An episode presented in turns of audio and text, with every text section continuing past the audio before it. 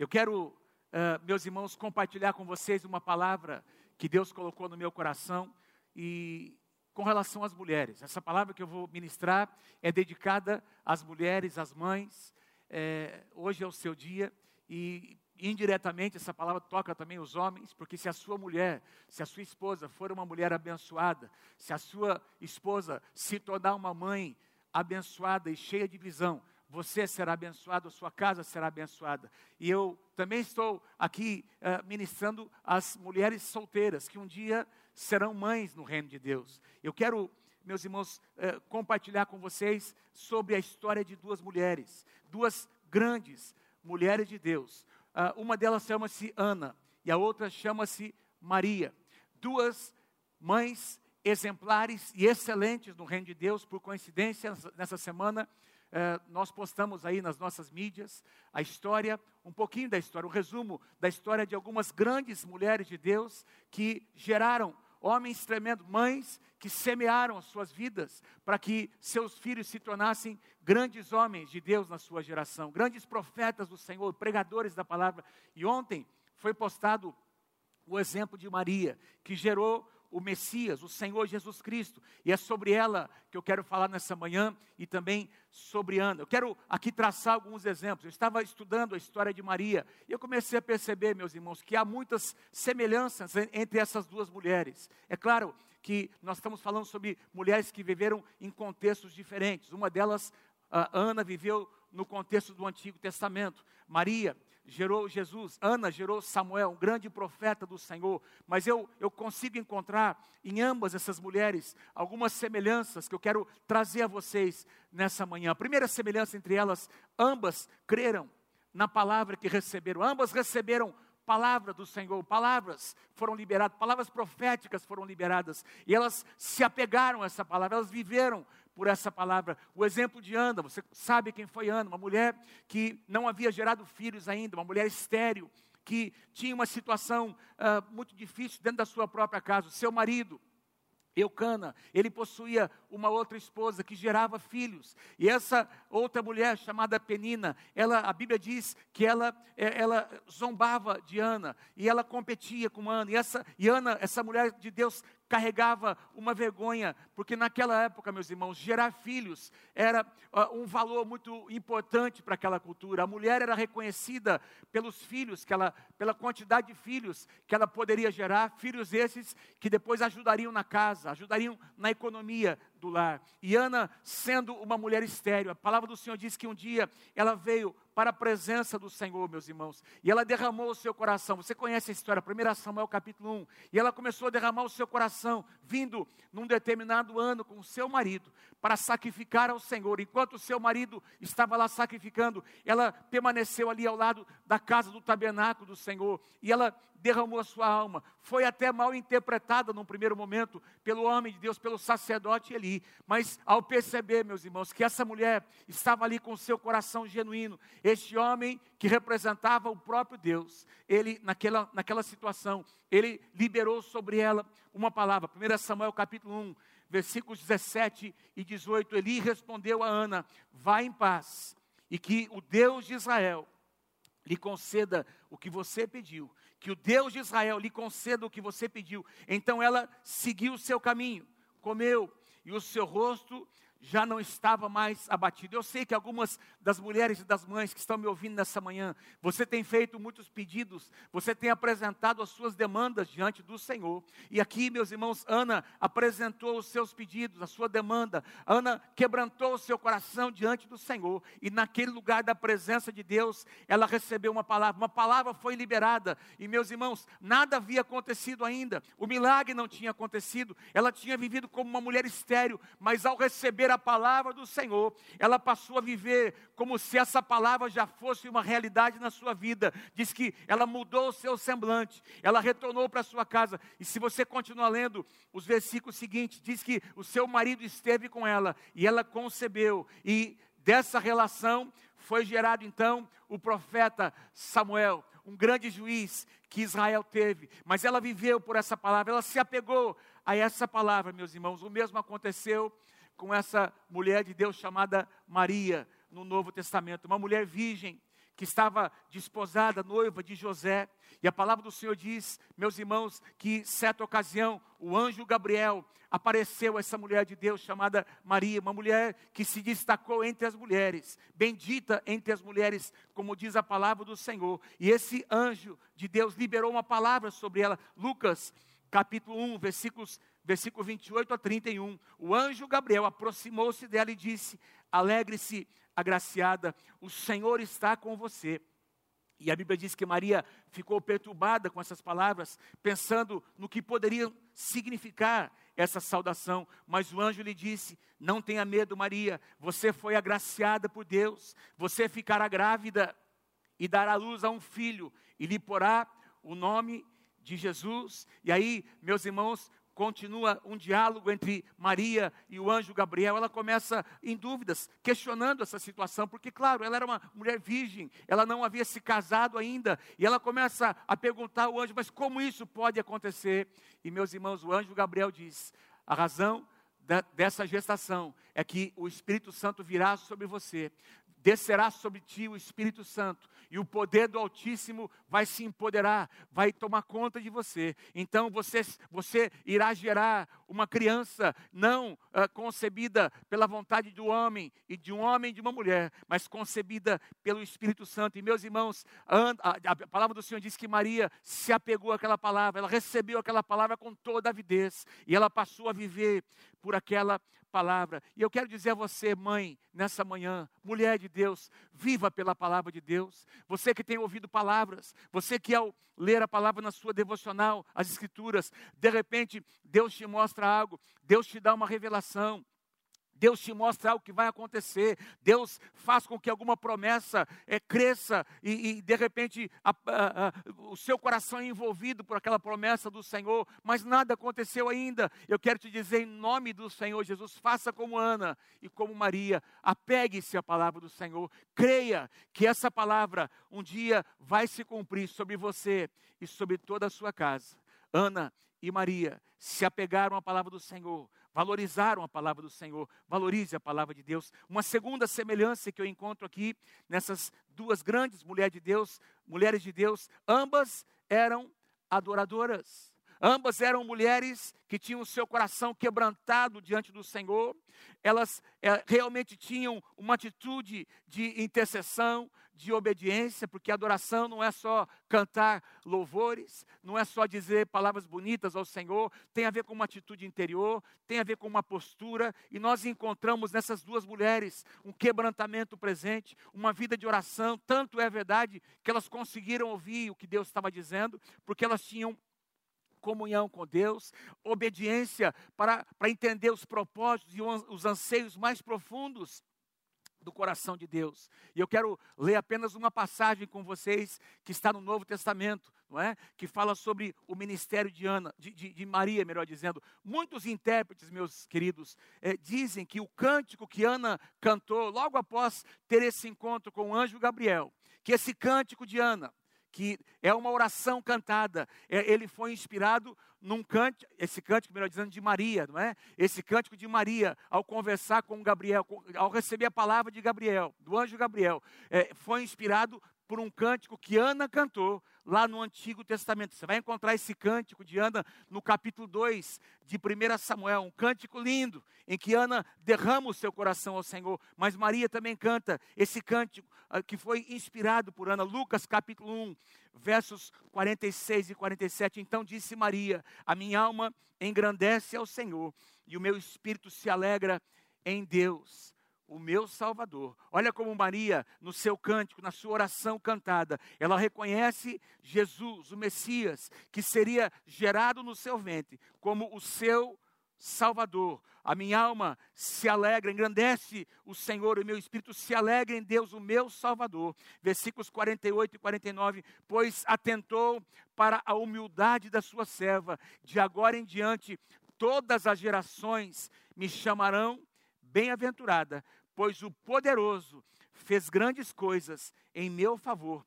Santo é o seu nome. Veja que palavras lindas de uma adoradora, meus irmãos, quebrantada, uma mulher que tinha o seu coração ali voltado ao Senhor, que recebeu a palavra, nada, nada havia acontecido, mas agora ela derrama, ela percebe que ela tinha tido um encontro com o próprio Deus, e ela começa a viver por essa palavra, e ela agora tem uma atitude de obediência, de quebrantamento. Meus irmãos, eu quero ressaltar algo a vocês.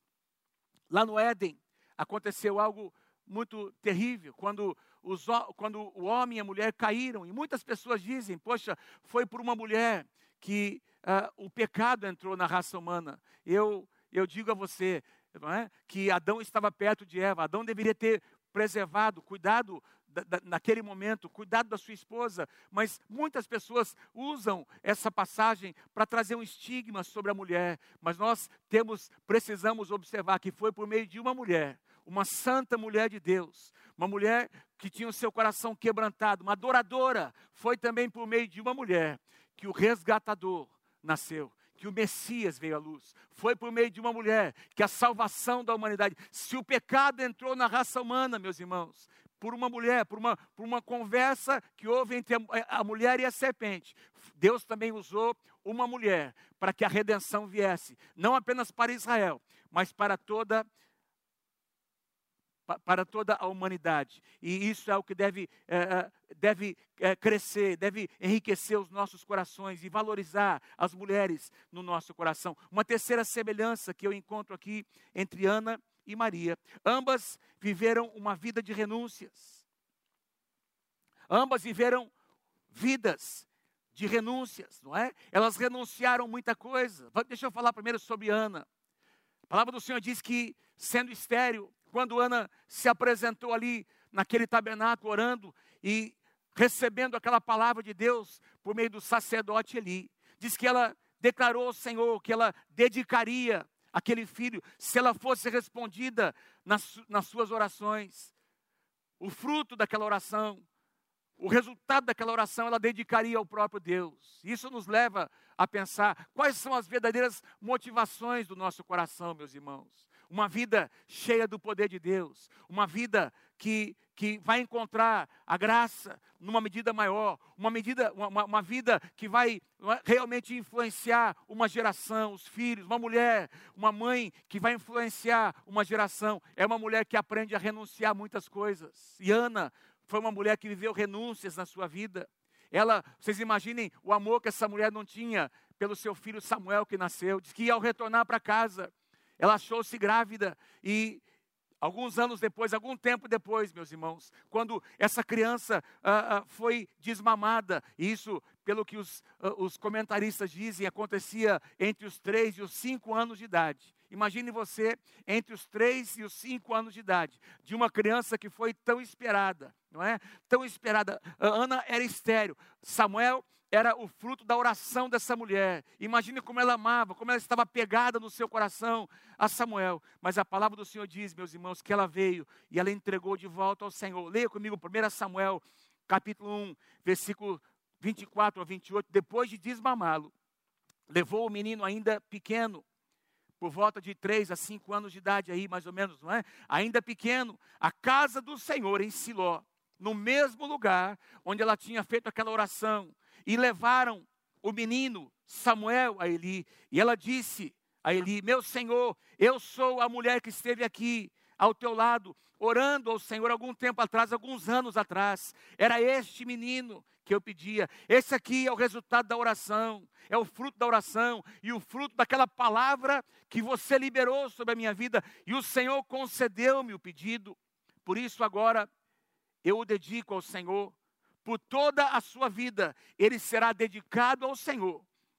E a palavra do Senhor diz que ali Ana adorou ao Senhor seu Deus. Então ela, meus irmãos, ela, ela gera Samuel, ela cuida de Samuel, e quando esse menino agora já havia crescido um pouquinho, três, quatro, cinco anos de idade, uma idade que uma criança ainda precisa da sua mãe, uma, uma idade em que a, a criança está ainda uh, dependente dos seus pais, ela, meus irmãos, vem com o seu marido e ela uh, devolve Samuel, como ela havia prometido. É claro que isso estava, meus irmãos, no, na, na agenda do próprio Deus. Deus tinha um propósito maior, mas houve uma grande renúncia no coração dessa mulher ao devolvê-lo ao Senhor. Se você deseja ver milagres acontecendo na sua casa, se você deseja ver seus filhos se tornando grandes homens e mulheres de Deus na sua geração, minha irmã, preste atenção, comece renunciando, comece entregando a Deus aquilo que é mais precioso para você. Com Maria, não foi diferente. Não foi diferente. Claro que ela sabia, ela conhecia o ministério que estaria sobre o seu filho, mas ela gerou aquela criança, ela se apegou, meus queridos, ao Senhor Jesus, e a palavra do Senhor vai nos dizer que ela acompanhou o crescimento. Meus irmãos, ela, ela talvez como mulher teria muitas razões para tentar impedir o Senhor Jesus de exercer o seu ministério. Ela sabia o que um dia aconteceria. Eu fico imaginando quantas vezes Jesus, na sua infância, aliás, na sua adolescência e juventude, antes de iniciar o seu ministério, não é? Como Jesus deve ter compartilhado com Maria tudo o que ainda aconteceria, o que ele teria que passar, e como o Cordeiro de Deus, que ele seria imolado, que ele morreria na cruz. E quanta renúncia, meus irmãos. Essa mulher de Deus chamada Maria também teve que viver, experimentar na sua vida. Mulheres de renúncia. Se, se vocês quiserem ver Deus agir na sua casa, tem renúncias que precisam ser feitas. Quem sabe nessa manhã, enquanto você me ouve, Deus está colocando agora no seu coração alguma coisa que você precisa renunciar. Quem sabe esse filho, essa filha se tornaram mais importantes do que o próprio Deus no teu coração. Quem sabe os teus planos, os teus projetos é, é, seriam que seus filhos, ou sua filha ou filho, fosse alguma coisa que você não foi. Você está projetando no seu filho, na sua filha, alguma coisa que você gostaria de ter feito. E você, isso tem sido como uma prisão. Você tem como que inconscientemente segurado seu filho, a sua filha. E Deus está dizendo a você, mamãe, nessa manhã, entrega o seu filho ao Senhor renuncia a sua filha, deixa Deus agir, deixa Deus levantar o seu filho e a sua filha como homens e mulheres de Deus na sua geração. Mais uma semelhança, uma quarta semelhança entre essas duas mulheres. Ambas fizeram parte do mover de Deus na sua própria geração. Ambas entenderam o tempo e as estações. Elas não se conformaram apenas em assistir o que estava acontecendo, mas eu quero dizer a vocês que essas duas mulheres se tornaram protagonistas. Elas não apenas assistiram a história acontecer, mas elas escreveram a própria história, com a sua atitude como mulheres e mães. Elas ah, entendiam, meus irmãos, o alto preço que teriam que pagar para que isso acontecesse. Deixa eu tentar explicar a vocês. Ambas viveram em épocas muito difíceis. Se você estudar o livro de 1 Samuel no capítulo 1, você vai encontrar Israel vivendo uma época de apostasia. Os principais líderes, que eram a referência da nação, que deveriam ser a referência, os sacerdotes da nação, haviam se corrompido. Os filhos de Eli, que ministravam ali, até moralmente haviam se corrompido. O povo estava disperso, muitas derrotas militares. E lá no capítulo 2 de 1 Samuel, 2, 3 de 1 Samuel, você vai encontrar uma declaração de que a, a, lâmpada, quando Deus começa a falar com Samuel, a primeira vez que Deus conversa com Samuel, diz que a lâmpada estava quase se apagando. Então, meus irmãos, era uma época de muita vergonha na nação de Israel, a nação que tinha sido chamada por Deus para abençoar as outras nações, vivia um tempo de vergonha, um tempo de opróbrio, um tempo de afastamento de Deus, os líderes haviam se afastado, e dentro desse contexto surge uma mulher chamada Ana, que gera um filho chamado Samuel. Eu quero mostrar a você o que essa mulher, o voto que essa mulher fez, meus irmãos. 1 Samuel capítulo 1, versículo 11, e fez um voto, Ana fez um voto dizendo: "Ó Senhor dos exércitos, antes de Samuel ser concebido, se tu deres atenção à humilhação da tua serva, e te lembrares de mim, e não te esqueceres da tua serva, mas lhe deres um filho, então eu o dedicarei ao Senhor por todos os dias da sua vida, e o seu cabelo e a sua barba nunca serão cortados um sinal do, do, de, uma, de, um voto de Nazireu, não é? Um, voto de, de, consagração altíssima que havia uh, uh, no antigo, lá no Antigo Testamento. Essa mulher, meus irmãos, ela diz: Olha, se essa criança for gerada, se a minha oração for respondida, não será para mim, eu vou devolver ao Senhor. E ao fazer isso, meus irmãos, talvez Ana não tinha nem consciência, ela não conseguia entender a dimensão do que estava acontecendo, mas no relógio de Deus, na agenda de Deus, Deus estava levantando um grande profeta do Senhor. Aquela criança seria um dos maiores profetas do Antigo Testamento, um dos maiores juízes que Israel jamais teve, porque uma mulher ousou orar com entendimento, entendendo o tempo e as estações. E uma mulher decidiu fazer parte da história, não apenas assistindo a história, escrevendo a própria história. Samuel, meus irmãos, você conhece a história. Ele começou a ouvir Deus desde pequeno, mas cresceu num ambiente hostil, num ambiente de apostasia. Ele deve ter sido muito criticado, mas ele tornou-se um dos maiores profetas. Tornou-se o profeta que ungiu o primeiro rei da, da, da, da nação de Israel, Saul, que ungiu o maior rei que Israel já teve, jamais teve, chamado Davi. Foi Samuel quem ungiu, foi Samuel quem profetizou. Tudo porque uma mãe intercessora, adoradora, decidiu renunciar e decidiu escrever, juntamente com Deus, a história de uma nação e de uma genealogia, porque Davi, que foi ungido por Samuel, tornou-se o predecessor do próprio Jesus Cristo. Jesus Cristo é chamado no Novo Testamento de o filho de Davi. E nós encontramos, meus queridos, no, no Novo Testamento, Maria, experimentando a mesma coisa, sendo uma mulher tão simples e tão humilde. Ela também viveu num contexto difícil. Vocês vão se lembrar que desde o último profeta do Antigo Testamento, aliás, o último foi João Batista, não é? Mas o que veio antes de João Batista, o profeta Malaquias, até os dias de Jesus, haviam se passado mais de 400 anos de silêncio profético. Um tempo em que Deus não se manifestou, meus irmãos nenhuma palavra, nenhum mover, nenhum avivamento. Silêncio. E de repente, meus irmãos, o anjo se apresenta para conversar com uma mulher muito simples, uma mulher do campo. E essa mulher decide corresponder à voz de Deus. Não apenas ouviu, não apenas se quebrantou, mas Maria também decidiu escrever a história. Maria decidiu fazer parte da história. Ela entendia o tempo e as estações. Afinal de contas, toda a nação de Israel esperava o Messias, que um dia Deus levantasse o Messias. E de repente, quando o anjo Gabriel se apresenta a essa mulher, ela se dá conta de que toda aquela expectativa de toda aquela nação que vivia debaixo de uma terrível opressão do Império Romano, que ela poderia ser usada por Deus para que o Messias, o libertador e o redentor de Israel viesse à luz. E essa mulher, então, meus irmãos, aproveitou a oportunidade que Deus estava lhe dando para também escrever a história. Em Lucas capítulo 1, versículo 38, nós lemos a resposta de Maria ao anjo Gabriel: Eu sou serva do Senhor, que aconteça comigo conforme a tua palavra. E então o anjo a deixou. Meus irmãos, Maria pagou um alto preço por essa situação.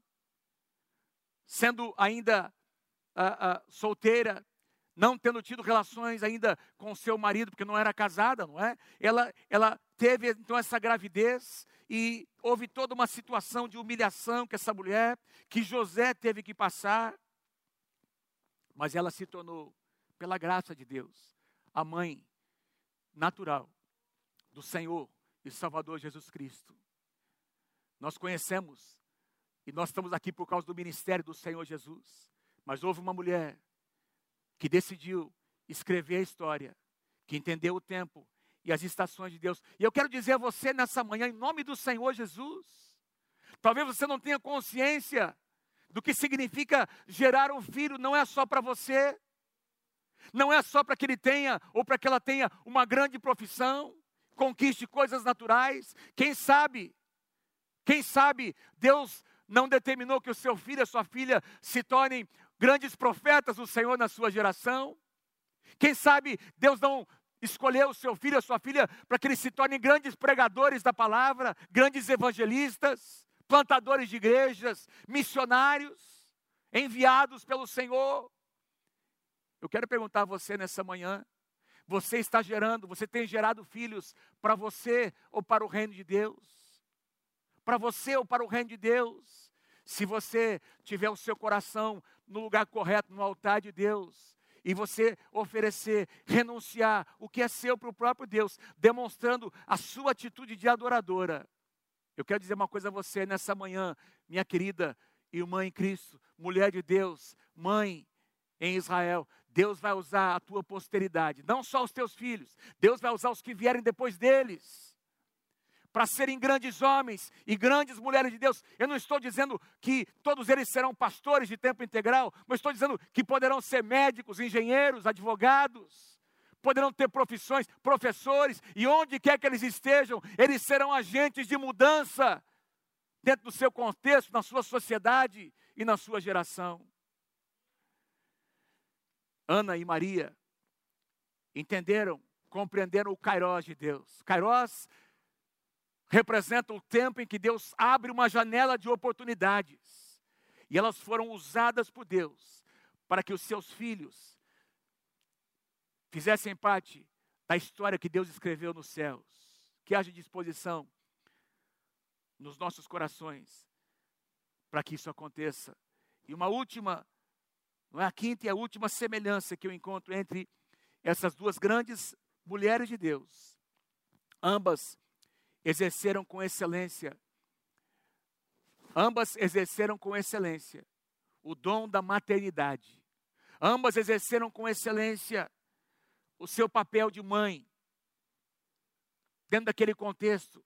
Ana, meus irmãos, não apenas dedicou o seu filho ao Senhor, não pense você que Ana entregou Samuel no templo e nunca mais teve contato com ele. Não, a palavra do Senhor diz que anualmente ela retornava diz que ela intercedia pelo seu filho.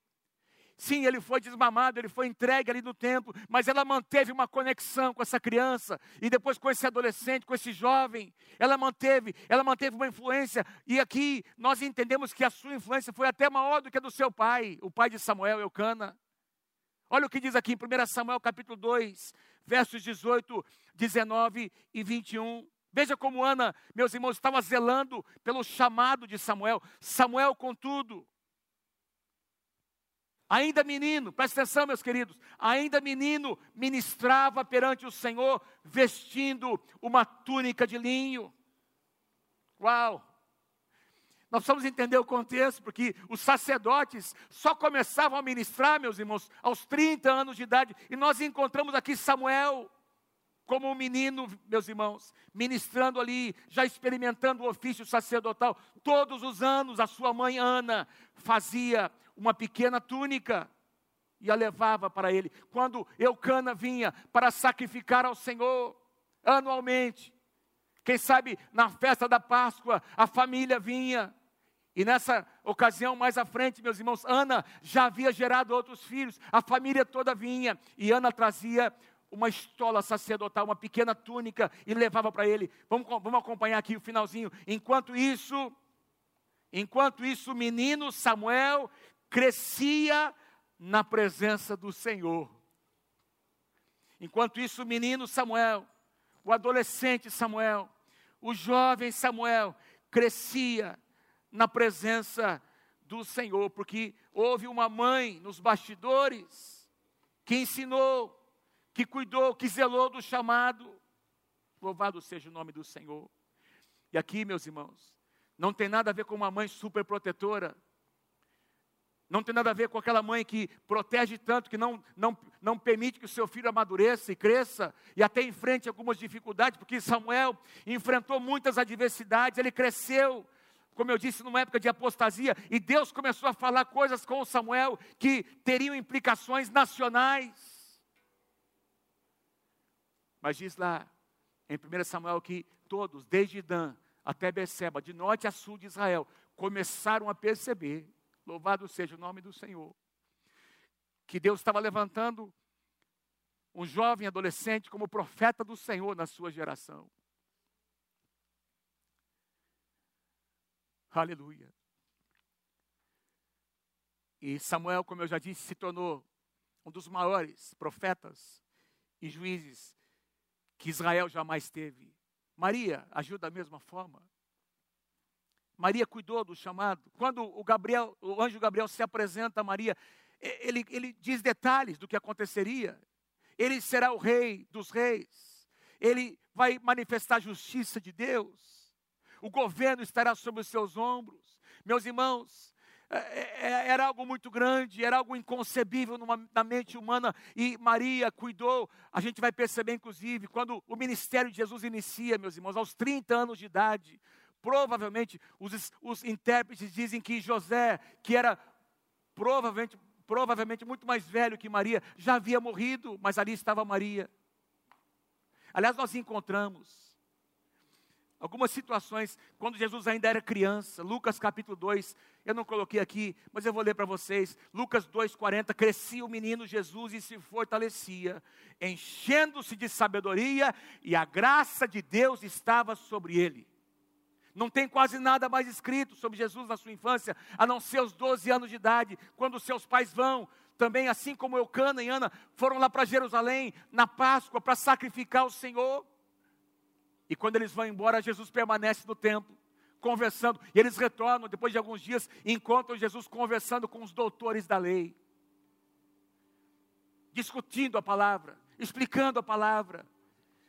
E quando seus pais chegaram ali, ficaram impressionados com o que viram, meus irmãos. E Maria conversa com Jesus. E olha o que a palavra de Deus diz, Lucas capítulo 2. Jesus tinha 12 anos de idade, versículos 51 e 52. Então foi com eles para Nazaré. E aqui eu encontro algo que é, que, que é uma chave e que mostra o relacionamento dos pais, da mãe, Maria, com seu filho Jesus, e era-lhes obediente.